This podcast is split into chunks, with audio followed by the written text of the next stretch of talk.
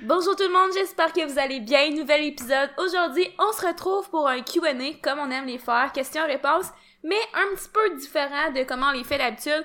Aujourd'hui, on va répondre à quoi? 10-12 questions, je pense, qu'on a choisi puis c'est quand même des questions rapides. Donc, chaque question va être rapide, mais au final, 10-12 questions, c'est quand même long à répondre. Donc, ça va être assez divertissant, je pense. On a vraiment des questions de toutes sortes. Autant, tu sais, plus euh, sur l'entraînement en tant que tel que nous, plus personnellement. Donc, on va avoir du fun. Avant toute chose, Bren, nouvelle du jour. Il a pas de nouvelle du jour. Si jamais, si jamais vous aimez le podcast, n'hésitez pas à partager dans votre story, en parler à un ami, donner un 5 étoiles sur l'application dont vous écoutez le podcast. Puis sinon, euh, je pense que ça fait déjà le tour de mes annonces. Puis c'est ça, comme tu disais, on a une dizaine de questions là, qu'on a pris euh, de notre euh, sondage Instagram qu'on avait fait. Fait qu'il y en a que c'est sur l'alimentation, il y en a que c'est sur l'entraînement. puis il y en a d'autres qui c'est un petit peu plus personnel.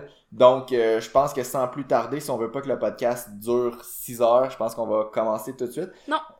Attendez un instant. T'as-tu dit qu'il fallait nous suivre sur YouTube? Euh, non. Parce que souvent, il y a des gens qui nous écoutent en podcast, puis qui nous suivent pas sur YouTube ou des gens qui nous suivent sur YouTube mais qui nous écoutent pas en podcast, mais les deux vont super bien ensemble. Tu souvent on a comme des questions qui sont plus faciles à répondre oralement, il y a des questions qui sont plus faciles à répondre en vidéo, fait que c'est bon je pense d'avoir les deux si mhm. jamais ça vous intéresse. Notre chaîne YouTube est disponible avec toutes sortes de vidéos, dont les vidéos review qui est quand même assez un concept qui vient pas de nous, ça vient de Calgary Barbell, on aime le dire, là.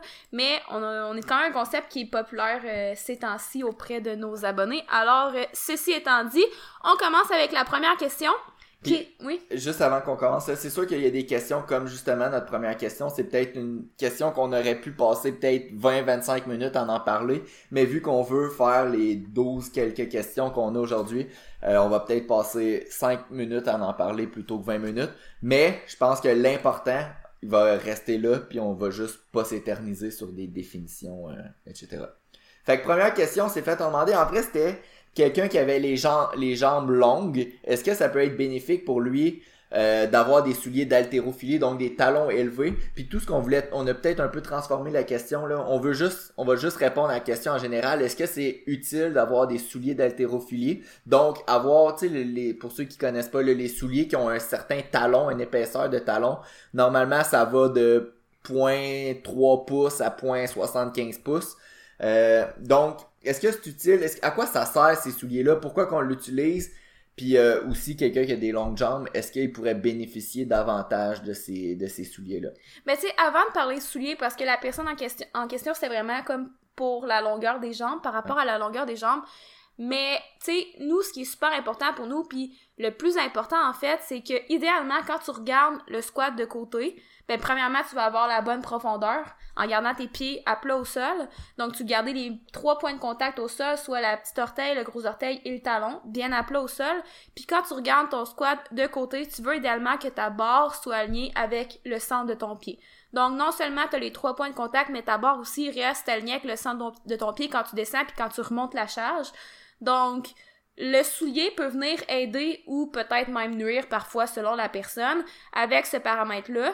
Mais au final, ce que vous voulez, c'est d'avoir ces, deux points-là.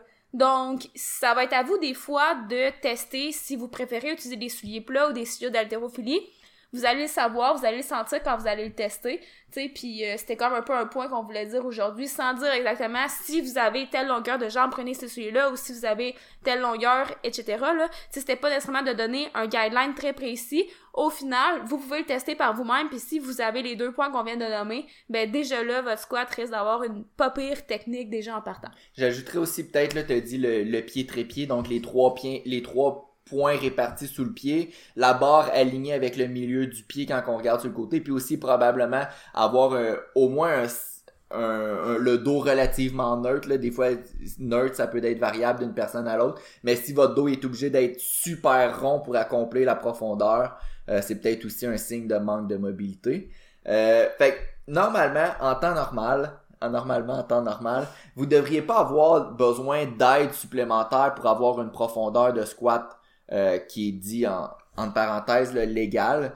99%, mais je veux pas mettre un chiffre exact, là, mais je dirais que la, une très très très grande majorité de la population devrait être en mesure de faire un squat euh, sans, sans souliers, un squat complet sans souliers ou sans avoir besoin d'une aide pour réaliser leur squat complet. Là, si jamais il y en a de la France, je sais pas si ça se dit en France souliers, mais ici, nous, souliers, c'est chaussures. Fait que je sais pas si c'est clair, là, on va le mentionner pour être sûr. Des fois, on n'est pas tout à fait certain des mots, euh, si vous les comprenez quand vous êtes de la France. Si jamais, là, il y a des trucs qu'on dit qui semblent faire absolument pas de sens, vous pouvez nous écrire en privé, tu sais, ça va nous faire plaisir de rectifier la ligne. Exact, parce qu'on on essaye d'utiliser un français qui est... Qui, Neutre.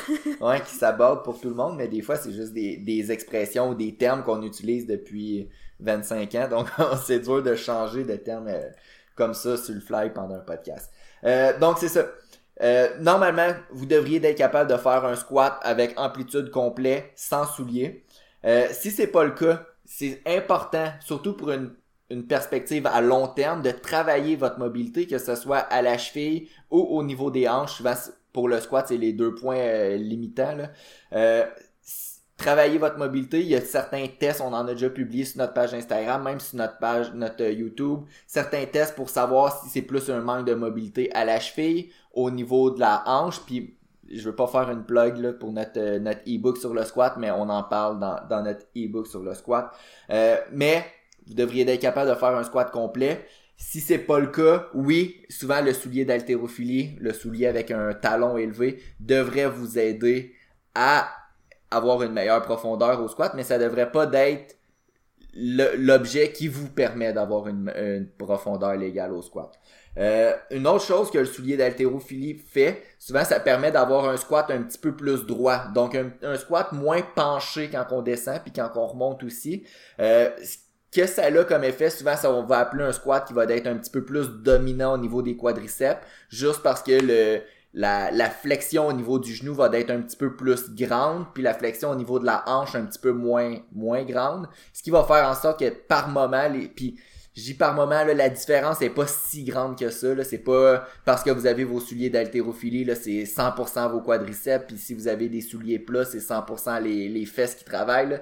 Il n'y a pas une si grosse différence que ça. Mais quand même, euh, les souliers d'haltérophilie permettent une plus grande flexion au niveau du genou, souvent ce qui pourrait impliquer davantage les quadriceps. Donc c'est peut-être quelque chose à prendre en considération, mais souvent ça va plus être une question de préférence puis, euh, t'avais-tu mm-hmm. d'autres choses à ajouter? Bon, on peut revenir à la question de base, peut-être? Ouais, peut-être. Euh, ben, en fait, pour la personne, là, je tu sais, tu perds à rien à essayer. C'est sûr que, tu sais, c'est un achat, là.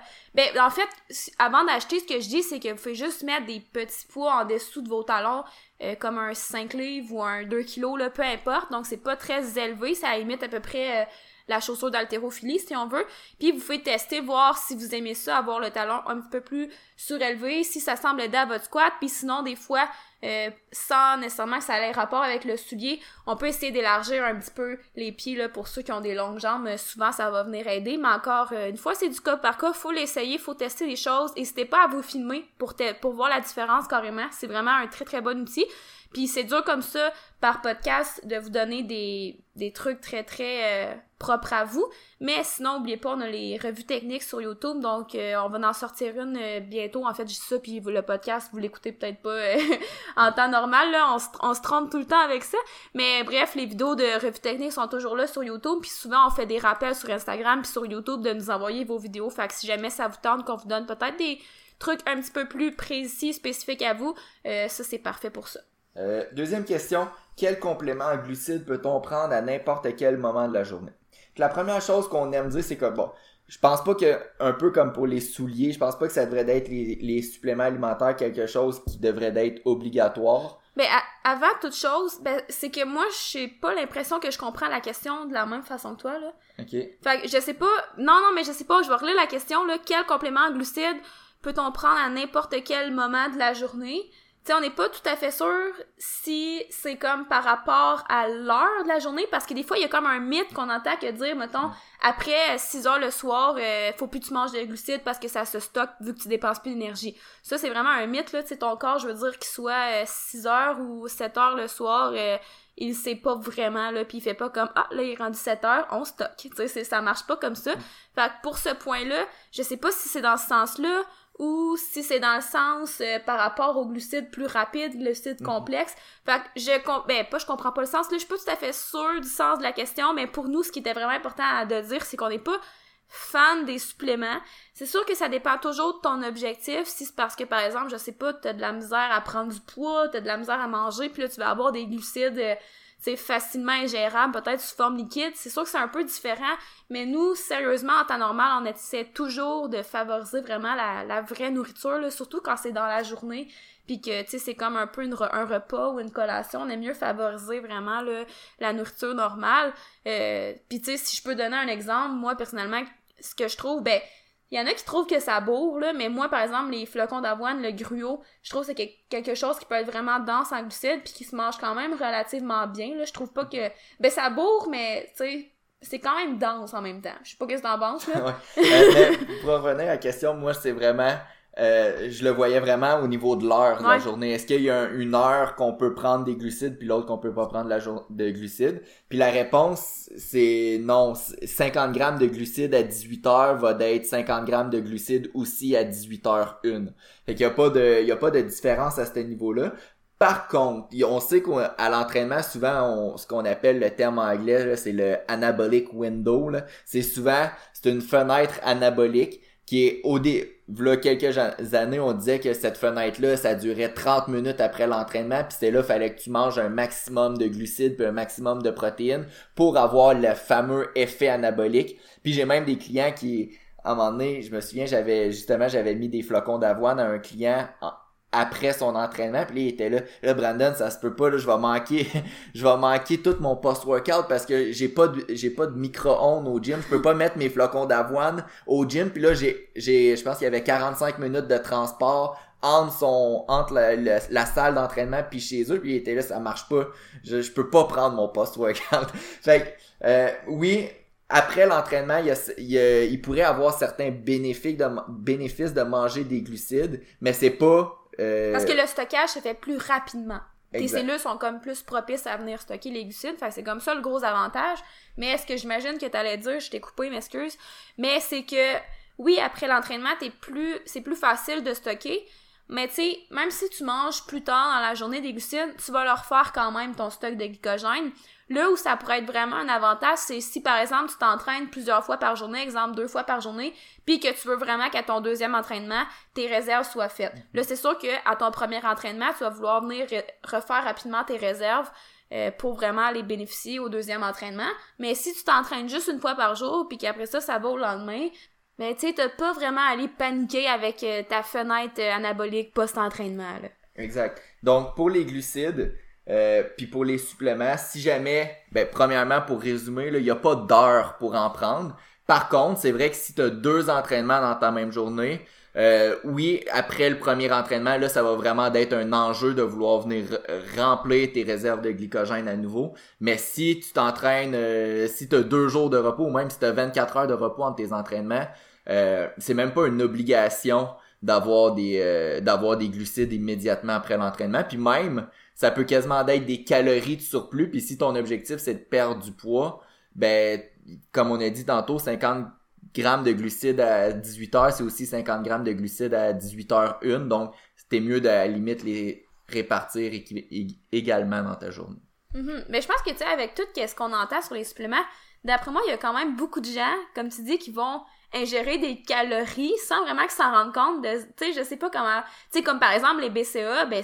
ça contient des calories, mettons. Tu sais, c'est pas beaucoup, là, pis c'est pas pour freaky sur les calories, mais tu sais, c'est juste que, des fois, je pense qu'il y a gros des mythes autour de l'entraînement, puis il y a eu beaucoup de, comment dire, de marketing un peu, là, autour des suppléments par rapport à l'entraînement, fait que, tu sais, J'imagine que quand tu vas dans un magasin de suppléments pour la première fois puis tu fais recommander euh, des carbs pour ton workout, des BCAA puis de la whey puis genre toutes sortes de trucs, ben au final, tu sais, ça fait quand même des calories là. Fait que tu sais, dépendamment si c'est quoi ton objectif, c'est sûr que si t'as de la misère à prendre du poids puis c'est ça ton but, bon, peut-être que c'est correct pour toi, mais au final, je sais même pas si on a bien répondu à la question.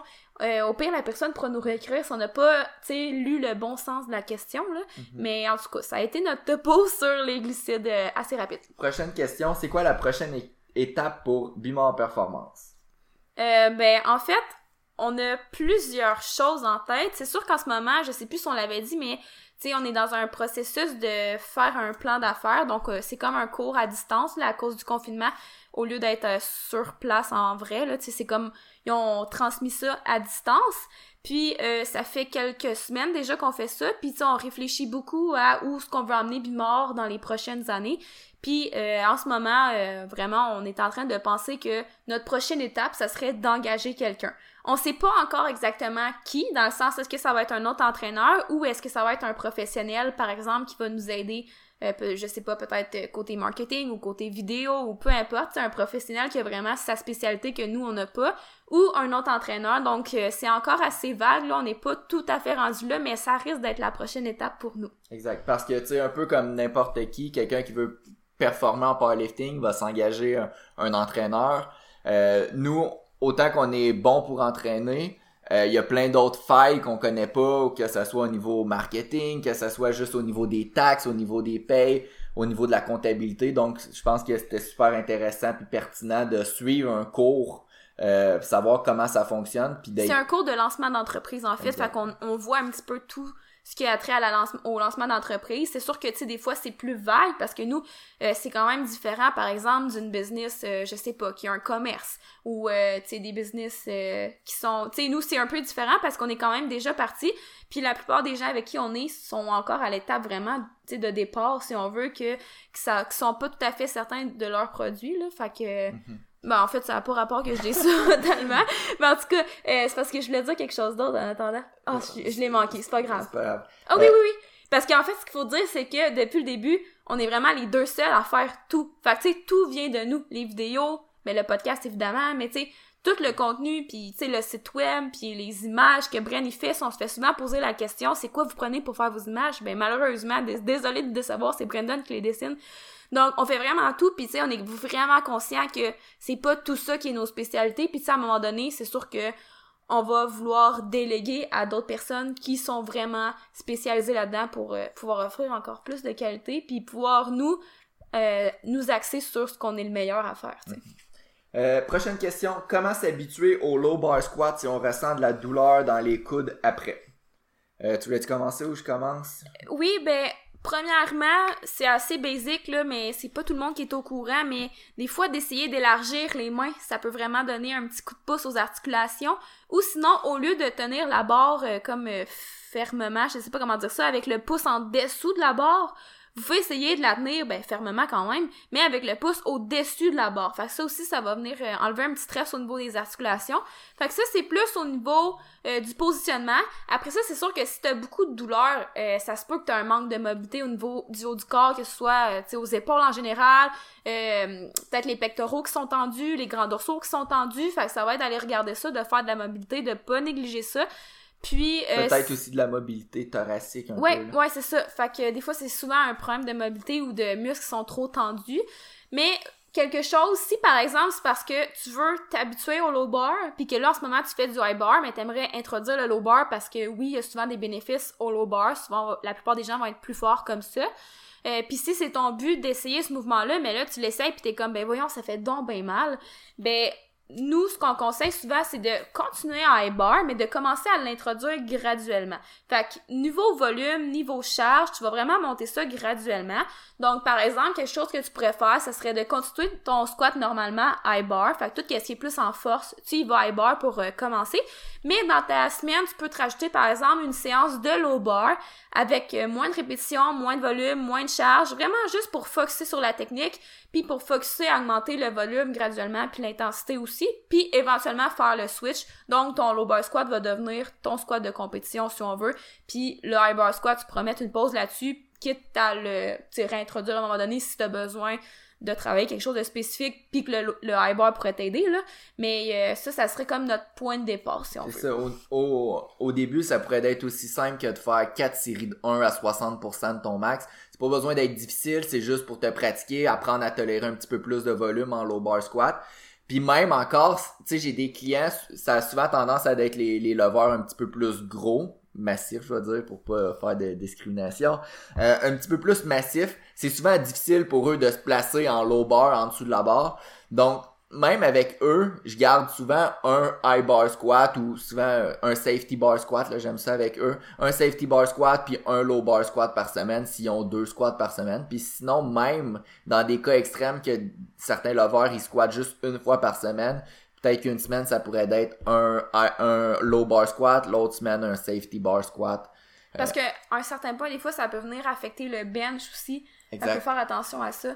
Exact. Puis souvent, mettons quelqu'un qui a des douleurs aux épaules, puis ça, ça provient du squat. Si dans un entraînement, il va avoir squat bench dans le même entraînement, ben parfois c'est mieux de commencer par le bench même versus commencer par le squat parce que après avoir fait du squat, ça lui fait mal aux, aux épaules, fait qu'il y a de la misère à faire du bench. Fait que c'est juste une question de gestion de de fréquence puis de d'optimisation du split d'entraînement. Ouais, c'est ça, exactement. Euh, prochaine question. Je pense qu'on avait fait le tour, hein? Ouais. Euh, quelles étaient vos performances au squat lorsque vous avez débuté? Pourquoi au squat? Pourquoi au squat?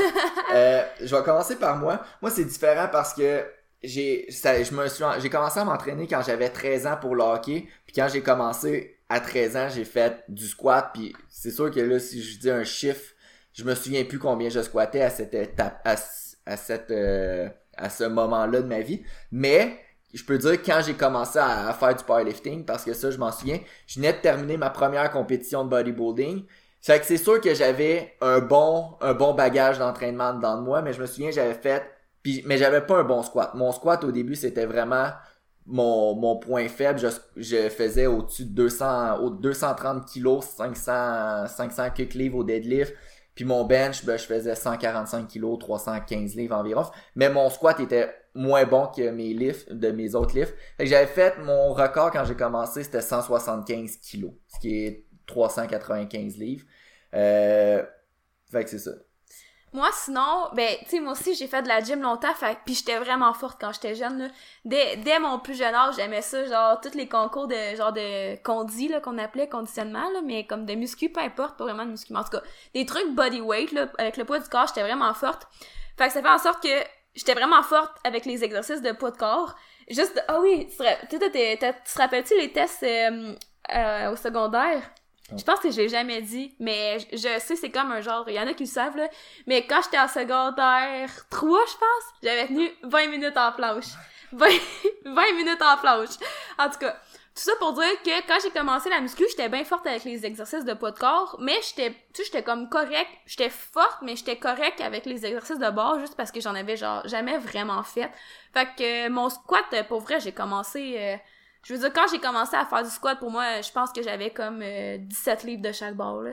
Mais quand j'ai commencé à, décider que je voulais faire du powerlifting, je faisais comme une plate en, série de 5, genre. Une plate qui est 135 livres, 60 kilos, ouais. Ben, tu sais, j'ai commencé, j'ai commencé, euh, je veux dire, euh, quand même au bas de l'échelle, mm. Puis c'est juste que je pense qu'avec mon background, tu sais, j'étais forte, c'est juste que je faisais juste des affaires de poids de corps. Fait que j'étais très forte là-dessus. Mais, tu sais, côté musculation, euh, j'en faisais plus ou moins, on en faisait, mais comme, tu sais, mettons, en sport études, on en faisait, mais c'était plus comme des, des machines ou, en tout cas, c'était un peu flou dans ma tête, là, mais tu sais, je faisais pas de squat avec la barre. Fait que quand j'ai commencé à faire du squat avec une barre, pour vrai, euh, je veux dire, j'avais 17 livres chaque barre, euh, puis à un moment donné, ça a quand même monté vite, par contre, là, mais c'est ça, quand j'ai décidé de commencer le powerlifting, j'ai, je faisais 135 livres pour environ 5, puis quand j'ai testé pour la première fois un, un ARM, c'était avec toi, je m'en rappelle, c'était juste avant que je commence pour de vrai, là. Je, je pense que j'étais à 185 ou à 195. Puis là, après ça, ben là, à partir de ce 1RM-là, ça a juste fait parce que j'étais genre tellement motivée, là. Puis genre, on s'entraînait vraiment fort. On s'entraîne encore fort, mais on s'entraînait tellement pas intelligemment. Pour vrai, pour vrai, on s'en reparle, moi puis Brian, puis à la limite, je trouve ça beau parce qu'on était tellement, genre, vraiment passionnés. Puis on l'est encore, mais c'était différent. On était comme carrément dans un buzz de genre de oh on fait tout ce qu'on peut all in puis tout puis c'était c'était cave ok? C'était cave. On s'en reparlait l'autre jour puis on a fait des affaires cave puis que à nos yeux ça fait pas de sens de faire ça puis c'était pas optimal pour nos résultats. Mais il y a un bout qui a marché pareil tu sais je veux dire. Mais je pense que ça c'était la, la motivation puis la passion qui a fait le gros euh, bout de chemin là. C'est sûr qu'on était débutant fait que même un débutant qui qui fait n'importe quoi va quand même progresser c'est sûr que avoir à recommencer, on aurait pu faire des progrès plus rapidement, plus intelligemment, mais je pense que le fait d'avoir fait des choses stupides, ben ça nous permet de, en ayant du recul, de savoir ce qui est stupide puis de pas les refaire dans le futur. Tellement. Moi, je suis genre, j'ai tellement appris de ça parce que non seulement euh, ça m'a fait progresser, mais ça m'a aussi occasionné une blessure. Fait que j'ai quand même pas eu le choix de me revirer de bord puis de me questionner puis de d'avoir un nouveau mindset face à ça puis éventuellement on est venu à coacher par après fait heureusement on coachait pas dans cette phase là où qu'on est très on était très très extrémistes mais euh, ouais, c'est ça. Je pense que ça a été un bon apprentissage. Puis après ça, tout ce qu'on vous dit dans nos podcasts, ben ça fait un petit peu partie de ça parce que c'est parmi les choses qu'on a appris. Puis si on peut vous divulguer les choses à ne pas faire puis les choses à faire, ben tant mieux. Prochaine question. Euh, quel complément alimentaire essentiel pour la force? Euh, on en a parlé tantôt là, des suppléments. On n'est pas des super fans d'avoir le plus de suppléments possible parce qu'on sait que la plupart des suppléments, c'est des, ils ont des effets mineurs ou peu d'effets ou pas d'effets du tout. Euh, par contre, en ce qui concerne la force, puis si on parle de vraiment performance, là, on parle pas, tu sais, c'est sûr que oui, un pot de protéines, ça peut aider si vous avez pas votre nombre de protéines suffisamment par jour, mais on parle plus de performance en tant que tel.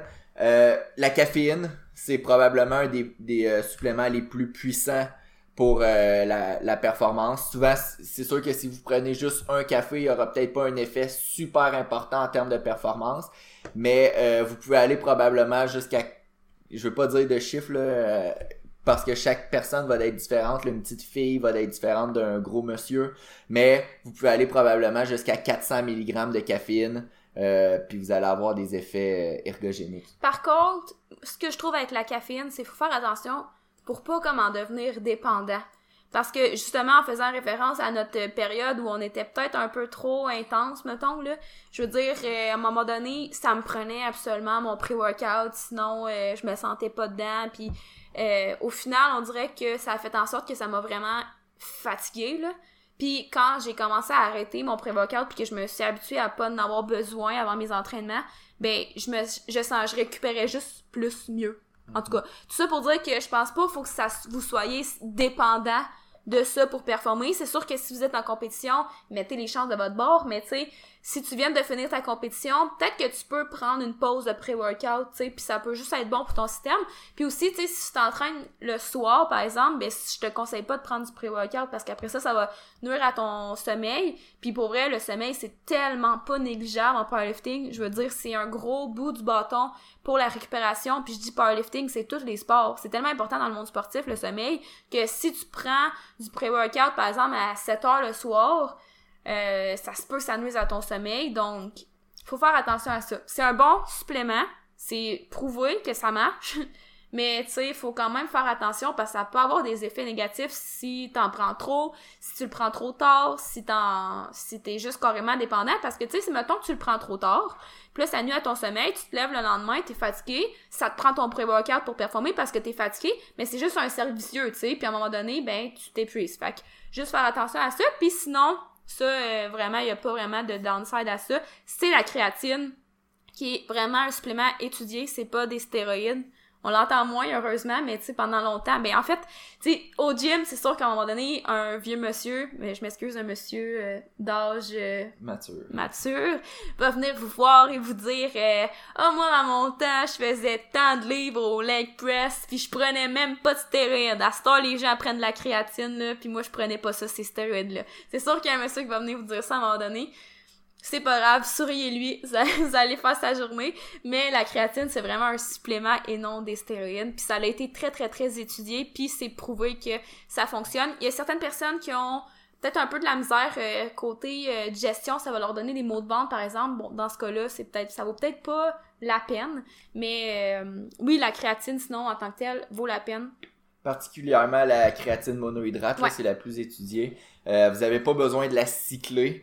Puis euh, normalement, 0.1 g par kilogramme de poids corporel par jour, ça devrait être, ou par entraînement, ça devrait être suffisamment. Donc quelqu'un 83 kg devrait prendre bon, 8 grammes de créatine Puis vous avez pas nécessairement besoin de faire une phase de loading non plus, euh, à part si vous voulez vraiment que ça soit efficace peut-être un petit peu plus rapidement, mais tu sais, je veux dire, si vous la commencez euh, demain puis que, tu sais, vous voulez juste, la continuer pendant X temps, ben vous avez pas besoin de la loader euh, non plus. Exact. Euh, prochaine question, on va accélérer un peu parce qu'on va manquer de temps. Oups. Euh, hip shift latéral au squat. C'est ça la question. Il n'y a pas de pas vraiment de question, là, mais. Euh, fait un hip shift latéral au squat, ça voudrait dire que par exemple, quand on regarde le, le squat vu de face, on voit la personne que ses hanches, ils vont euh, basculer vers un côté pendant le mouvement. Donc, qu'est-ce que ça veut dire? Comment corriger ça? Euh, Il y a deux, il y a deux, deux, euh, deux façons de, de voir la situation. La première façon, c'est si tu as ce déplacement latéral-là des hanches lorsque tu descends la charge. Donc, pendant ta phase excentrique, ou si ce, ce déplacement-là des hanches se produit pendant la phase concentrique. Généralement, si c'est pendant la phase excentrique, ça va être lié souvent à un manque de mobilité. Ça pourrait être aussi lié à un manque de force, mais ça va être surtout un manque de mobilité. Donc, encore une fois, peut-être un peu au même point que on a parlé du soulier d'haltérophilie tantôt. Vous pouvez regarder votre mobilité à la cheville, mobilité aux hanches, puis on va surtout regarder un déficit de mobilité. Euh, donc un côté qui pourrait être plus mobile qu'un autre. Souvent, par exemple, quelqu'un qui a déjà eu une entorse à, à la cheville, euh, cette, cette, euh, cette entorse-là, cette blessure-là va euh, diminuer la mobilité d'un côté par rapport à l'autre. Donc, ça pourrait arriver que cette personne-là ait un hip shift au squat. Ça, c'est pendant la descente. Si, ça se si la descente est parfaitement droite, mais que lors de la montée, vous basculez vers un, côté plus que l'autre, euh, ça pourrait vouloir dire peut-être un déficit euh, au niveau musculaire. Donc, peut-être un, un- une fesse qui s'active plus que l'autre, une fesse plus forte que l'autre, un quadriceps plus fort que l'autre, qui porte à compenser euh, vers un côté plus que l'autre. Rendu là, euh, peut-être tester euh, vos muscles, vos faiblesses, vos forces musculaires. Euh, puis après ça, peut-être dans une phase propice à ça, là, faites pas ça une semaine avant une compétition, mais du travail peut-être en uni- unilatéral. Puis des fois, c'est juste comme génétique aussi, là. Je veux dire, si vous lisez un livre d'anatomie, vous regardez votre bassin, par exemple, ça va être un beau bassin tout droit, mais tu sais, en, en vrai, je veux dire, chaque personne a son bassin, puis ça se peut que ça soit un peu génétique. Tu sais, des fois, il y en a que ça arrive que leurs pieds, euh, ils vont, il y a un pied qui va devoir être un petit peu plus orienté vers l'extérieur, par exemple, que l'autre à cause de ça. Mais là, ça, c'est vraiment, vraiment très, très, très du cas par cas, mettons. Là. Mais tu sais, c'est un petit peu ça dans tout, là. Je veux dire, euh, personne n'a un squelette, euh, tu sais, euh, exactement pareil comme dans les livres d'anatomie, par exemple. Une chose aussi, c'est que des fois, le, le monde va dire, ah, j'ai un hip shift, ou quelque chose comme ça. Mais si c'est pas si marquant que ça, normalement, ça veut pas dire qu'il faut pas essayer de le corriger, mais faut pas arrêter de s'entraîner parce que le, le bassin bascule de 1 mm vers la gauche. Non, C'est, pas nécessairement grave tout le temps, là. non, c'est ça. Euh, prochaine question. Je pense que ça, on a bien répondu. Je pense que ça fait le tour. Ouais. Euh, est-ce, est-ce normal de ne jamais faire d'accessoires suite à une journée squat deadlift? Donc, juste, ce que j'ai compris de la, de la question, c'est que euh, la personne fait squat et deadlift dans le même entraînement, mais elle a pas d'accessoires après. Fait que c'est, juste ça son entraînement. Mais c'est sûr que, tu sais, normal, je veux dire, qu'est-ce qui est normal? Je pense plus que certains entraîneurs vont favoriser une approche plutôt qu'une autre. Puis, tu sais, ce qu'on dit aujourd'hui, euh, je veux pas dire que c'est normal. Tu sais, c'est vraiment ce que nous, on prend, ce que nous, on croit qui est souvent optimal. Mais je veux dire, normal, pour vrai, je, je, je serai jamais la personne qui va dire comme, c'est ça qu'il faut faire, tu sais, parce que je, je crois pas que j'ai la science infuse. Mais ceci étant dit, c'est sûr que vous savez qu'on a quand même une approche un peu power building, donc on aime les accessoires. Ça arrive souvent que nos athlètes aient des accessoires. Euh, par contre, ça veut pas dire que les entraînements de nos athlètes ont euh, 6, 7, 8 exercices. Euh, quand c'est en powerlifting, souvent ça va ressembler, par exemple, ça se peut que ça soit... C'est sûr que squat, deadlift, ça fait quand même une grosse journée. Nous, personnellement, ça, ça dépend si c'est du... S'il y en a un des deux qui est en speed, ben ça dépend, ça dépend en tout cas. Squat deadlift, c'est quand même une grosse journée. Puis quand j'en mets, euh, la personne après, elle a pas beaucoup d'accessoires. Souvent, quand je mets une journée qui a du squat puis du deadlift, moi personnellement, là, c'est vraiment mon approche, puis j'utilise plus ça avec les filles. Ben, ça va être une espèce de journée qui va venir euh, faire une simulation de compétition. Fait que souvent, ça va être squat, bench, deadlift. Mais ça sera pas des squat, bench, deadlift de compétition, par exemple. Ça pourrait être, par exemple, speed deadlift, euh, front squat, puis euh, incline bench press, par exemple. Fait que ça serait ça l'entraînement. Fait qu'il y aurait pas vraiment d'accessoires dans cet entraînement-là, mais c'est sûr que dans les autres journées, c'est sûr, sûr, sûr que mes athlètes vont avoir des accessoires parce que je veux dire, pour nous, c'est quand même une notion importante, puis souvent chez les débutants, parce que la masse musculaire, on le dit tout le temps, mais c'est pas à négliger, même si on travaille en force, parce qu'au final, c'est le muscle qui fait bouger la charge. Fait que, est-ce que c'est normal de jamais faire d'accessoires suite à une journée squat deadlift?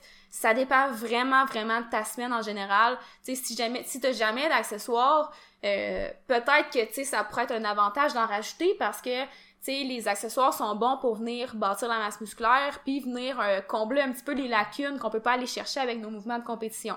Squat, deadlift, ça fait quand même déjà un bon entraînement, fait c'est quand même normal que t'aies pas comme 8 euh, exercices dans cet entraînement-là.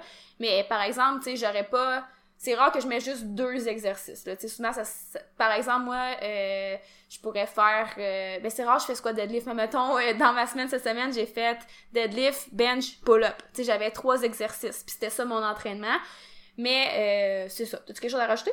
ben oui, aussi pour les accessoires, ça, dépend. Si vous avez, comme tu as dit, si vous avez jamais d'accessoires dans aucune semaine, dans je pense que c'est vous perdez peut-être un, un potentiel de gain à ce niveau-là. Mais si vous n'avez pas d'accessoires une ou deux semaines avant une compétition, ben là, ça peut être normal aussi. Mhm, euh, chaque entraîneur va avoir son, son approche, puis chaque approche va être un petit peu différente parce que si euh, si tout le monde aurait la même approche, ben tout le monde aurait le même programme, puis on, a, on saurait quelle façon puis quel programme d'entraînement marche le mieux. Mais c'est pas ça qu'il y a en ce moment.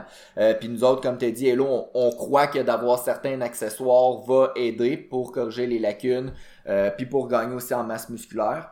Mais c'est vrai qu'après une journée squat deadlift, euh, moi, probablement, si j'ai pas ça non plus comme journée parce que je trouve ça difficile pour moi de récupérer après un gros squat, faire du gros deadlift. Euh, mais j'aurais probablement juste abdos après ça, mais pas nécessairement plus d'accessoires que ça. Mm-hmm. Mais comme je te dis, tu sais aussi, squat deadlift, je veux dire, je fais vraiment attention quand j'utilise ça. Puis quand je le mets, c'est que je sais que la personne récupère bien. Puis, tu sais, je veux dire, c'est pas son gros squat, son gros deadlift de la semaine, tu sais.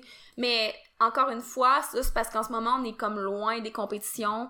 Puis, tu sais, c'est difficile à, dire comme ça en podcast. Ça, je vais en avoir aussi des journées squat, bench, deadlift proches d'une compétition, juste pour m'habituer à comment c'est avoir le, le sentiment comme d'être en compétition. Mais c'est ça, je pense que mhm. je pense que ça Je pense qu'il y a quand même des gens qui aiment ça là par exemple. Je me suis fait souvent écrire quand je mets une genre de journée simulation de compétition, euh, souvent les gens viennent me dire ah c'était vraiment le fun parce que tu sais pas c'est ça le sport, mais c'est sûr que je fais attention, tu sais c'est pas comme une journée vraiment intense squat bench deadlift à chaque semaine comme si c'était une compétition comme je disais tantôt, c'est vraiment progressif. Donc, quand j'insère une journée comme ça, c'est que je sais que la personne est prête à faire ça.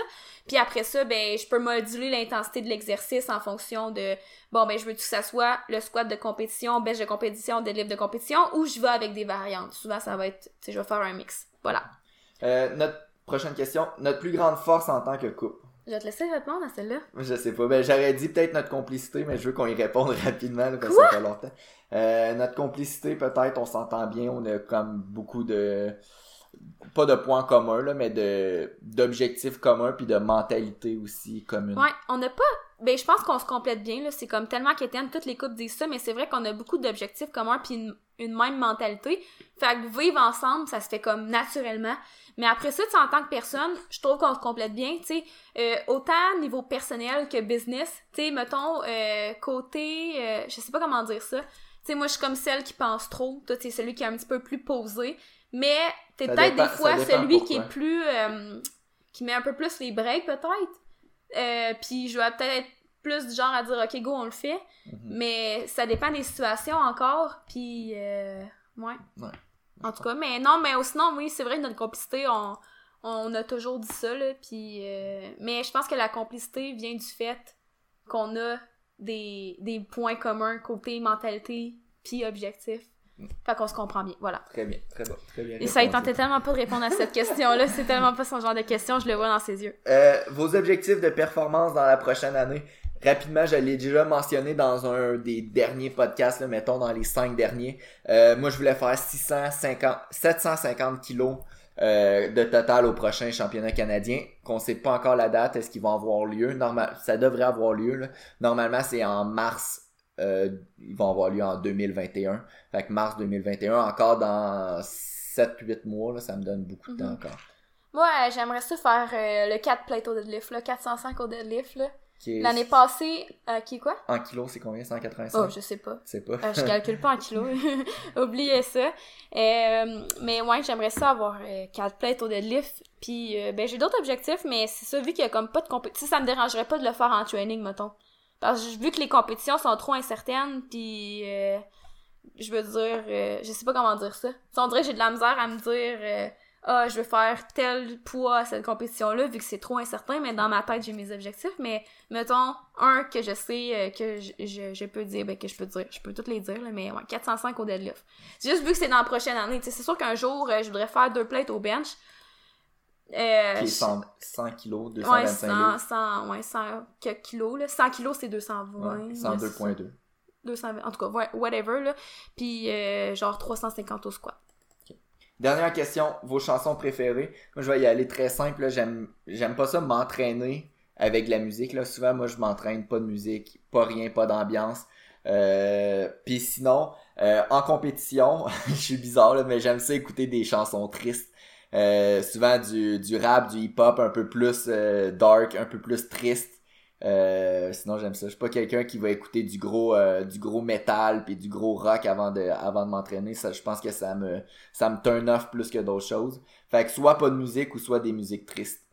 Moi, euh, ça l'a beaucoup changé, là. On dirait que je trouve que la musique, euh, ça peut vraiment, sais, comme euh, te, te craquer, si on veut, au gym. Mais justement, c'était un peu comme le pré-workout, quand j'arrivais toujours avec ma musique de compé, puis mon pré-workout, puis que, on dirait que à un moment donné, ça m'a genre tellement épuisé d'être trop tout le temps intense. Fait que quand je suis loin d'une compétition, moi non plus, j'écoute pas vraiment de musique euh, pendant mes entraînements. Sinon, ça va être des musiques qui mettent de bonne humeur, mais en compétition, euh, toutes les chansons de The Offspring, ça c'est vraiment toujours winner pour moi en compétition, mais j'essaie de les ménager, tu sais, je les écoute pas à l'année, sinon j'arrive en compé puis ils font plus l'effet qu'ils font. Je pense Mais que sinon, c'est ça, ça c'est The Offspring, mais sinon en général, je, je suis pas très bonne dans les styles musicaux, mais tu sais, c'est genre, tu sais, des musiques euh, plus genre, euh, j'allais dire normales, mais je sais pas comment dire ça. Hey, je suis Ouais. tellement pas bonne dans les styles. je pense que c'est pop le nom. Pas, ben je sais Mais- pas. Mais tu sais, des trucs genre que t'écoutes en char, mettons. Mais tu sais, je suis pas euh, genre euh, full rock metal, là. Puis tu sais, The Offspring, c'est plus genre punk un peu, là. Ouais. Mais tu sais, ça, c'est plus vraiment comme pour mes compés, mais sinon, en général, plus musique, bonne humeur. Donc, euh, je pense que ça fait le tour. Plus long podcast qu'à l'habitude. Merci d'avoir été à l'écoute. Parlez-en à un ami. Sinon, on va se revoir la semaine prochaine. bye